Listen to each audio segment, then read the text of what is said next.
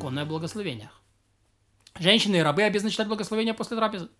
Здесь есть сомнение, обязывает ли их, э, их этому закон Торы, как исполнение заповедей, время для которых не установлено, или не обязывает. Вот. Эм... Что это значит? Поэтому взрослые мужчины с их помощью долг не исполняют. Да? То есть, если женщина читает Беркат Амазон, то мужчина не может э, э,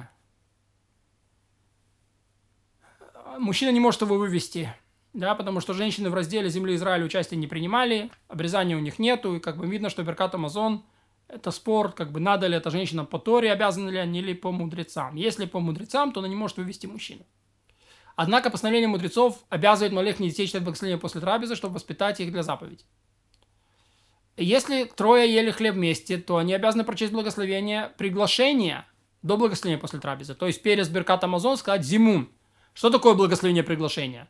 Если ели от 3 до 10 человек, один из них читает благословение, произнеся «Благословим то, чьем мы ели». Все отвечают «Благословлен то, чьем мы ели, и благом которого мы живем». А он повторяет за ними «Благословлен тот, чем мы ели, благом которого мы живем».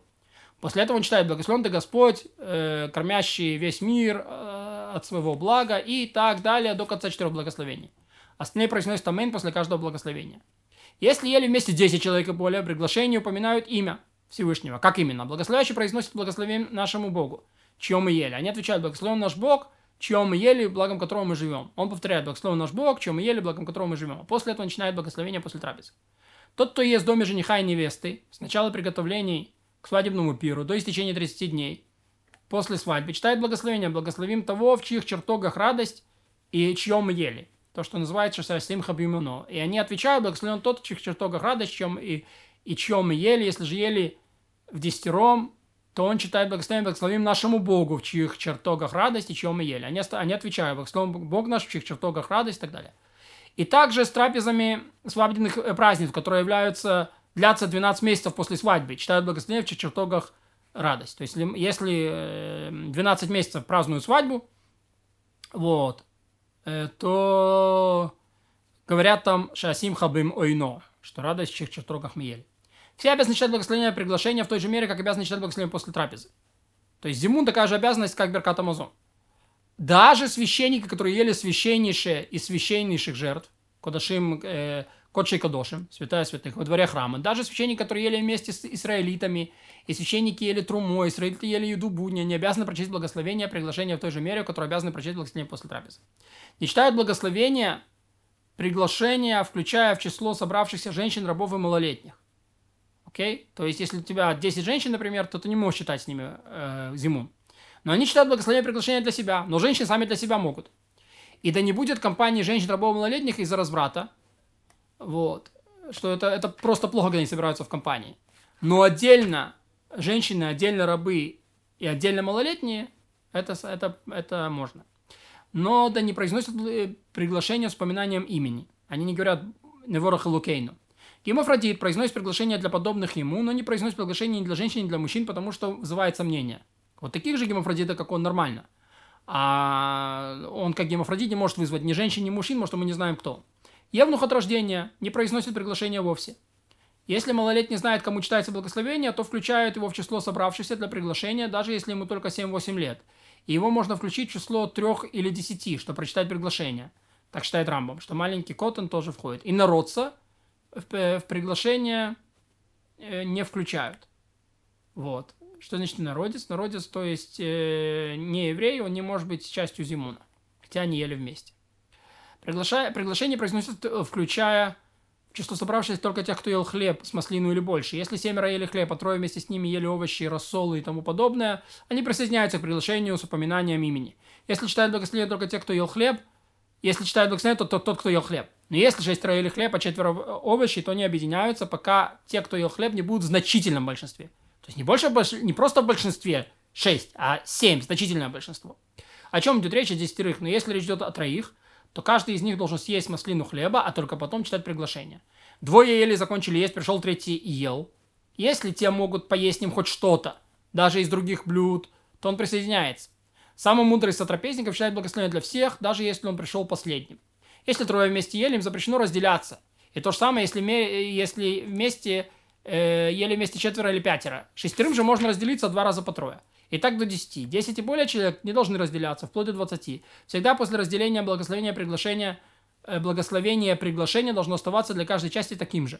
Да, то есть нельзя поделиться, там, нас было 13, э, нас осталось 10, а вас трое. Нет, благословение должно быть таким же, как если бы оно было, когда нас было 13.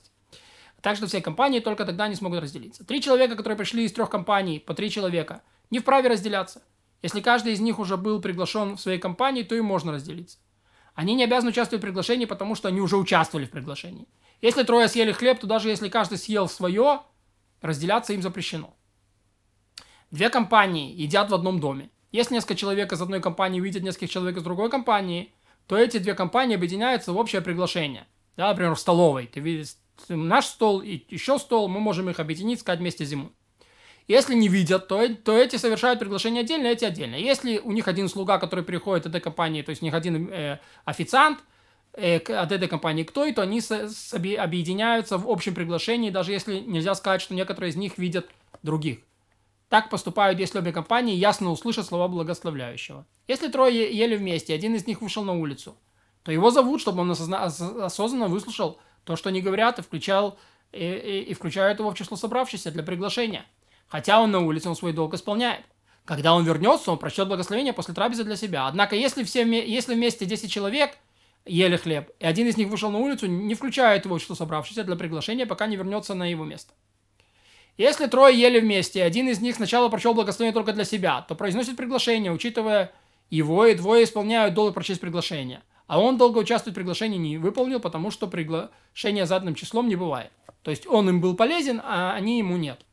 Если двое ели вместе, то каждый благословение сам. Если один из них не умеет, а другой умеет, а другой не умеет, тот, кто умеет, пусть громко читает благословение, второй отвечает «Аминь». После каждого благословения этим исполняет свой долг. Сын читает благословение для отца, раб читает благословение для хозяина, жена читает благословение для мужа, и, и, и те исполняют свой долг. Однако, нам уже сказали, да будет проклятие на того, кого благословение читает жена или сыновья. О ком идет речь, кто говорит, э, что, когда говорится, что не выполняют свой долг, о тех, кто ел досыта и обязан читать благословение в силу постановленного мудрецов. Поэтому они исполняют свой долг с помощью малолетних раба или женщины. Однако те, кто... Это те, кто не ел. Может, это постановление мудрецов. Однако те, кто ел и сыты, досыта, обязаны читать благословение в силу закона Торы и могут исполнить свой долг лишь с помощью человека, который так же, как они, обязан исполнить силу закона Торы. Кто вошел к другим и обнаружил, что не читают благословение после трапезы, если приглашающий провозглашает «благослови им», то он отвечает «благословлен он и благословляем». Если же он застал их, когда они произносят «благословлен, чье имя э, благословлен, чье мы ели», то есть «борух э, шахали мишело», то он вслед за ними провозглашает «Аминь».